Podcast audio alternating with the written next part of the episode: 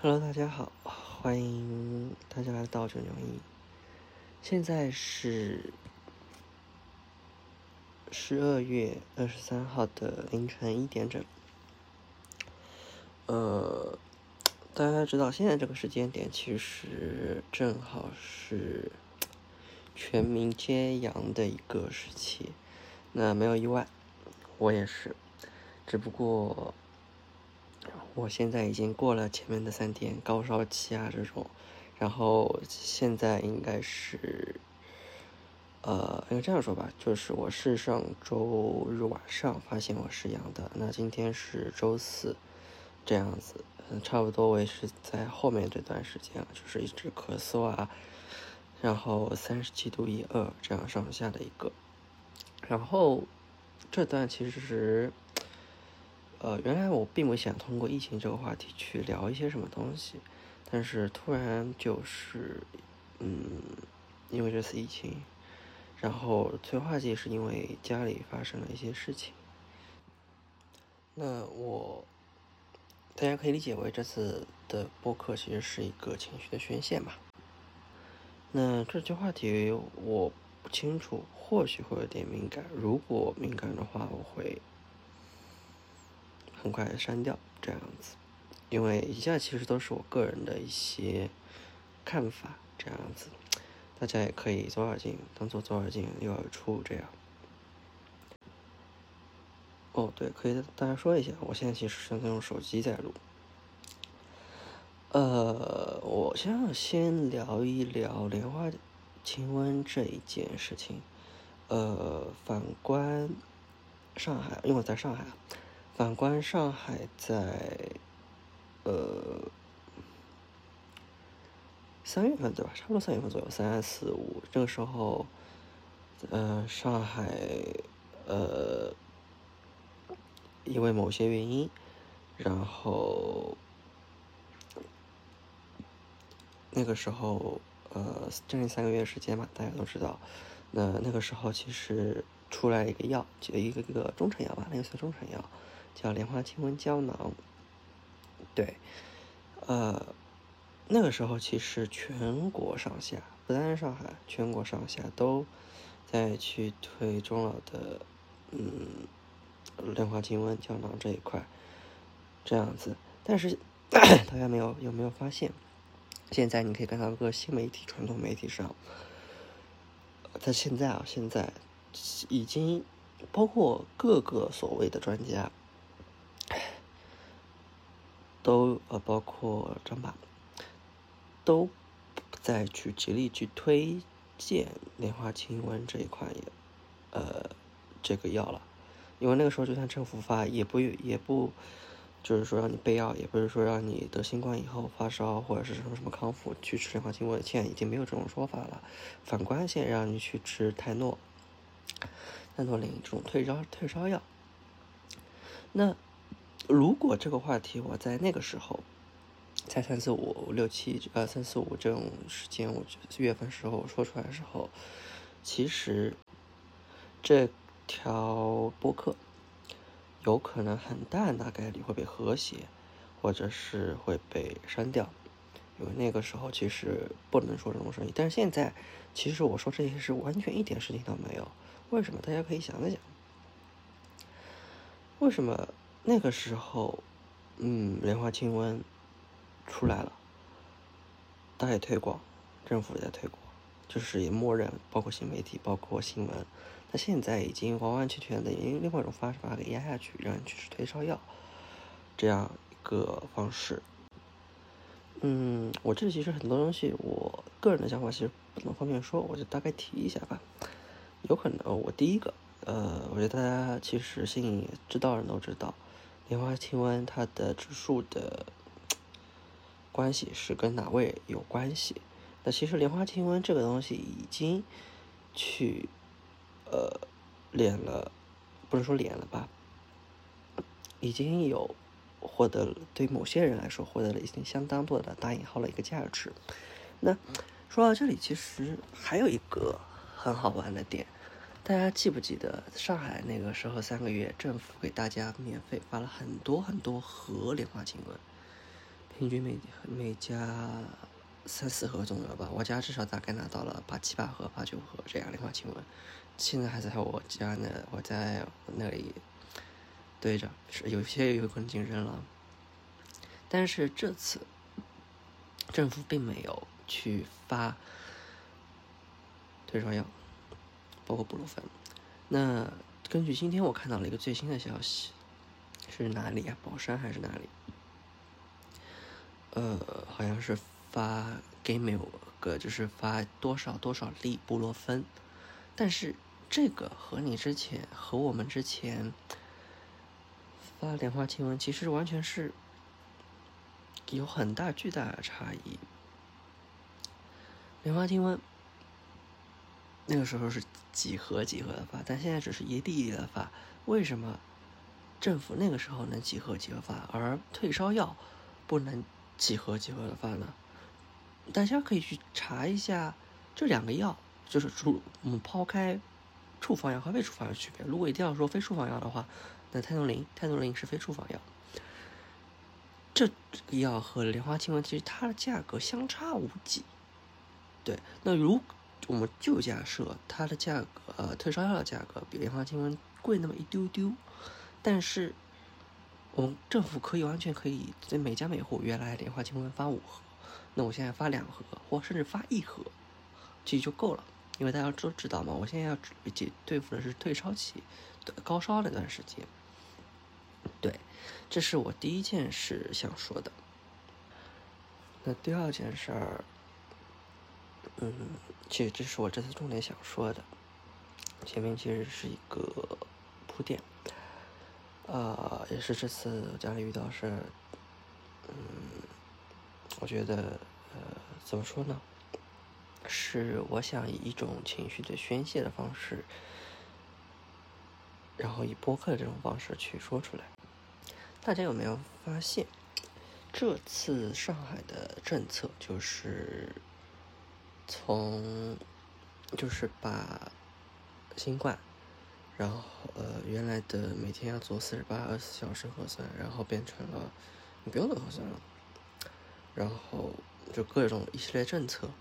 然后这件事啊，最最直接影响，直接在社会面上。我先不说社会面，就比如我说我说本人吧，在公司里面，那受到我自己的影响，呃，短短一周，呃，五十个人的一个公司。或一百个人的这样一个公司，将近三分之一甚至百分之五十的人都开始发低烧，然后感染阳性。记得有一块有叫瘟疫工厂还是瘟疫公司什么什么的，就特别像，真的就是不做任何控制，然后就传播。而且这件事情我已经证实了，戴口罩也没用，你总会有漏掉的地方。逃不掉的，真的。那这件事情不单单是公司里面影响，因为我先就我先说公司影响吧。那对公司影响来说，对于那三个月来说，有可能很多公司就休息了嘛，在家办公。那对于这个影响来说，只是分批办公，对吧？分批办公，那有可能只是那两天来说，剩下的有可能会偶尔在家办办公这样子。但是这样的话，你所有的。线下的一些要做成的事情，效率就会受影响，因为大家都知道，线下永远比线上的一些效率会高很多，包括我开会这样子。那第二块社会面，社会面大家其实可以发现，肉眼可以所见啊，特别上海人，上海人应该我只我说应该都是废话，但是我想对一些非上海人或者是非国在大陆内的人，大家可以看到。呃，在我公司出现了两个人阳，隔离回家的时候，大概那个时候才第一天吧，还是第一点五天，我忘了。那个时候我就在朋友圈发了一条东西，包括在极客也发了一条，就是说发两条，第一个是第一张图片是人都没了，就是在徐家汇。在我家附近，然后在一些繁华地段，平时都有人的地方，真的人都没了。然后这是第一个，然后第二个车。我那天正好有事，然后早高呃晚高峰吧，晚高峰我回家。这大家都知道，南北高架上海三百六十五天都堵出了过年。但我那天晚高峰回家拍了一个照片，一点都不堵，畅通无阻，就像过年一样，真的。那这件事其实就说明那个时候上海人已经空了，有可能上海那个时候只是百分之十的人。呃，感染阳性，很自觉的在家待着。那因为这百分之十其实就让上海感染很高，那何况现在是我又忘记好二十三号，何况现在二十三号，大家至少是我现在看到上海，我感觉现在中午能看到，因为我旁边就能看到办公楼，包括我。办公室呃，那那个办公楼，我觉得现在看那里，和我凌晨四点天刚亮很亮的时候啊，四五点看上海那两块地方没有任何区别。真的，现在上海就是这个程度，我不带任何任何的夸张属性。还有一件事情，这件事儿我觉得还有可能还不足以。那还有一个例子，外卖，外卖这一件事情。第一个是外卖，第二个是商户。我先说商户吧。我后面去逛了逛商场，就那个人，我是在商场里面拍的，在逛了逛商场，就是商超这种南京路商超啊，或者是各种商超，百联。呃，我发现很多的店铺都关了，不单单是吃的，甚至连卖衣服的、卖电子产品的，什么三星旗舰店、小米旗小米旗舰店都关了。包括未来四 S 店，呃，C 未来这种店都关掉了，这是第一件事，这是第一个现象。第二个现象是外卖。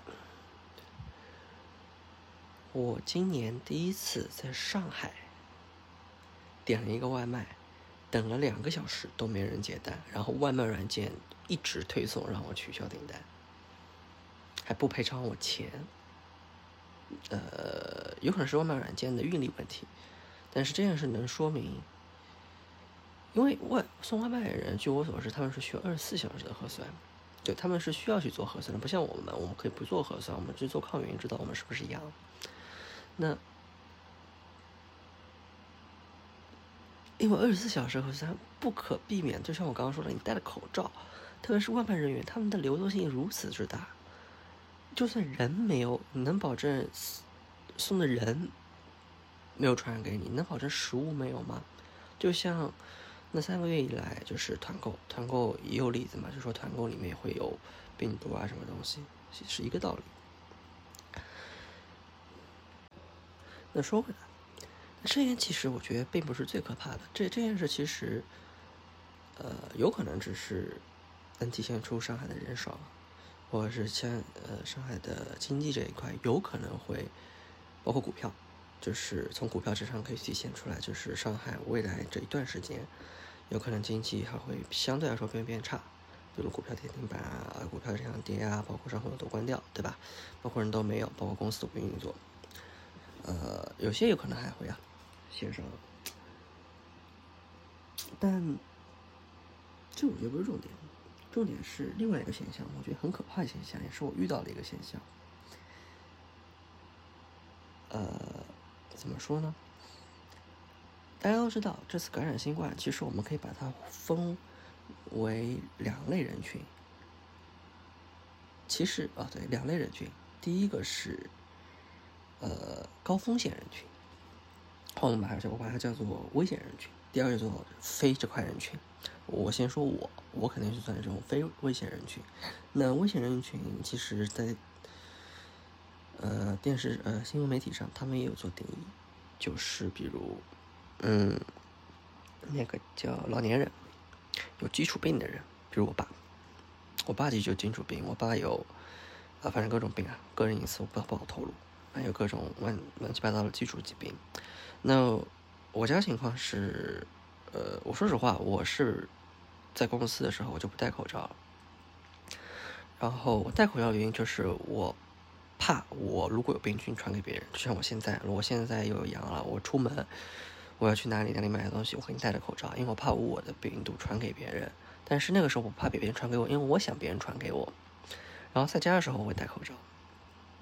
但那个时候我爸先得的，但我没想到是我爸竟然没事。我爸是算危险人群，因为他其实基础原因真的特别多，对。然后我们是说危险人群，那说到危险人群，其实我就引出想说的另外一个地方，嗯，医院，在整个上海，现在其实是两极分化的一个地方，打引号的，在整个你肉眼可见、直接能看到的地方，人是越来越少的，人是很少很少的，但是你在看不见的地方，人是特别特别多的。我这指的就是医院。现在医院是爆满的，爆满程度甚至比上海三到六月份那段时间医院爆满程度还多。大家可以想象，比方舱人员有可能还要比方舱还多。其实我也想说到这里，我想问，为什么现在去抢方舱呢？这个，我这个我我也不想去讨论这件事情，好吧？呃，那说到医院，其实这次医院就诊的人大部分。我相信，就除了一些正常的那几百个人，就比如平均是 A 人哈，我们说 A 人，X 人，X 人，X 人是正常要去看病的人。那现在大家都知道，我现在上海新冠有可能百呃四分之一或三分之一了，就是截止到今天，我不确定啊，这是我瞎说的啊，我凭我个人感觉，是特别是区内。那这个时候，在这个里面，至少有百分之十到二十的老年人吧。大家想想，上海几千万人，百分之十的人，呃不几千万人里面的四分之一，呃，我就算五百万人好了，五百万人算很少很少了，五百万人里面再算百分之十，五十万人，我们不说五十万人好了，我们就说十万人，十万人遍布上海整个医院，而且这些医院还不是一级医院，呃，三三甲医院，很多三甲医院你都进不去。华山、华东、呃、瑞金这些一线的医院，其实你没有本事，根本别想住进去。你有可能只是在外面能看病或排队，对吧？这个大家综合重视。那这些人现在全部挤进了医院里面去看病，危险人群、老年人和小孩。大家也看，相信看到过很多这类这种视频，就挂锁号给小孩挂锁号这种之类的。那。发生这件事情，其实医院这些人，我相信医护人员他们也没有提前收到通知，说我现在所有人员不能那个不能休息，要回来加回来加班，这件事情不能休呃，因为人力不够，突然之间要冒出百分之百的人出来，我相信医护人员都不知道，高层知不知道我不知道，但是我相信至少底层的所有的医护人员绝对不知道。那我就想问问大家，为什么？我是说上海，我不说政府，我就说上海，我就是说上海，因为我现在只是幸存者，我只是在上海。为什么上海很突然的？我记得好像就两到三天时间，把这个政策完全放开，他们没有去想到后果，就是医院的后果。我不说其他后果，我不是说外卖，我不说公司经济，我不说商场。我不说各种老百姓，我就说医院，我就说医院里面的老人、小孩、老人和小孩，他们就没有想过老人和小孩得阳了怎么办？他们自己都得出结论了，这些危险人群死亡率会相当的高，特别是现在新闻媒体已经报道出北京，官方报出来，的确有已经有死亡这个案例，这个是事情已经证明了。我相信他们之前也知道，经过三年的长征，他们为什么还要这么突然的，没有任何的解决方案去放开？这，我就这样说吧，我说就说我这次我遇到的事情，我家一个老人，呃，住院了，然后现在的政策是门医院的门急诊不需要核酸，但住院部需要核酸核酸证明，然后医院必须要求只能是一个人陪。然后原来我们想让去就比如六院稍微三甲医院嘛，但的确订不到床位，别说床位了，急诊间都订不进去。然后那个时候进去都是幺二零进去的，就打幺二零救护车进去的，因为都是阳嘛。那现在的话就是说陪护，护工根本没有，大家都知道都是一样，谁陪啊？那只能一个人对一个人陪，而且进来人必须阴。那我想问问，现在他妈哪里有阴的人？我就这样说，就算是有阴，有几个愿意阴的人到阳性的病房去照顾人？那这个就导致了陪护的人，他不是人啊！你这不是想减低上海人口吗？那对于住院的人，危险人群。有可能并不是呼吸类疾病，有可能是新冠引起的其他疾病，心脏、胃出血等等等等，出血类疾病、消化系统疾病，甚至大脑类疾病，对大脑有损伤吗？他们的病人这些治疗、药品的提供，甚至是医生，我们我们就不说照顾了。家属照顾这东西，我刚刚已经提过了。我们把这个先抛到，甚至是医生的运力、护士的运力，不包括是病床。现在方舱没了，我我并没有说方舱好，我只是就事论事。这些都没了，然后这些问题都摆在眼前，而且都是肉眼可见的问题。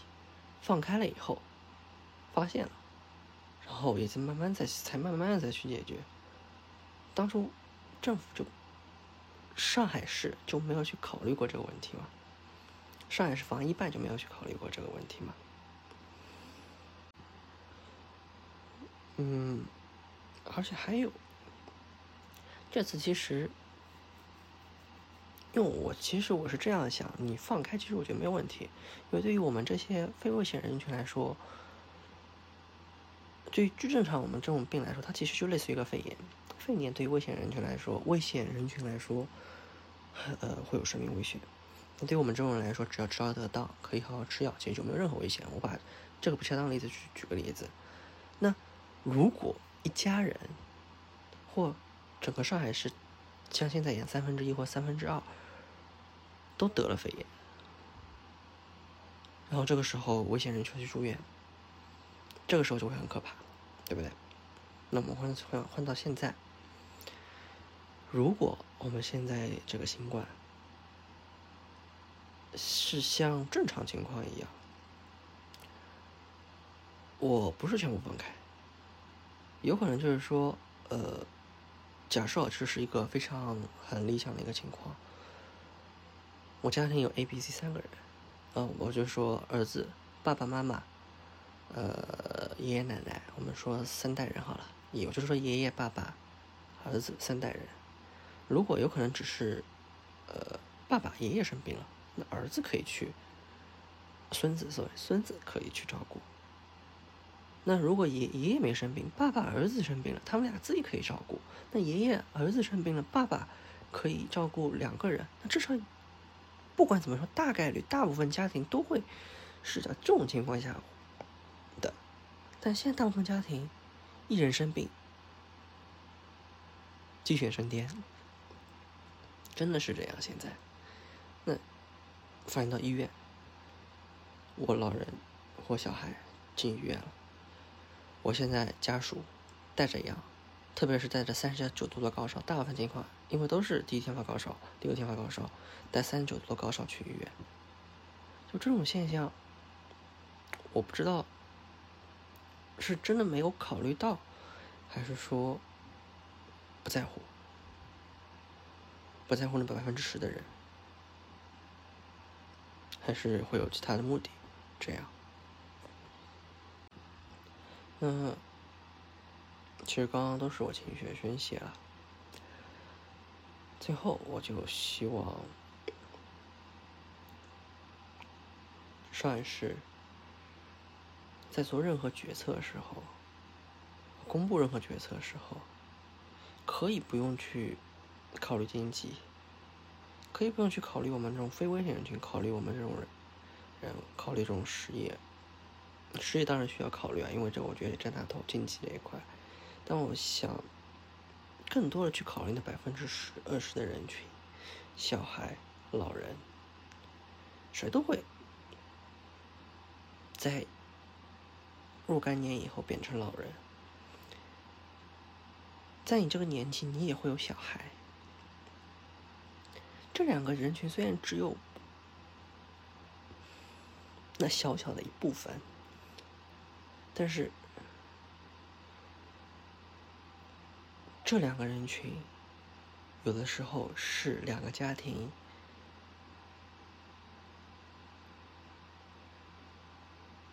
心里的最后一根稻草。谢谢。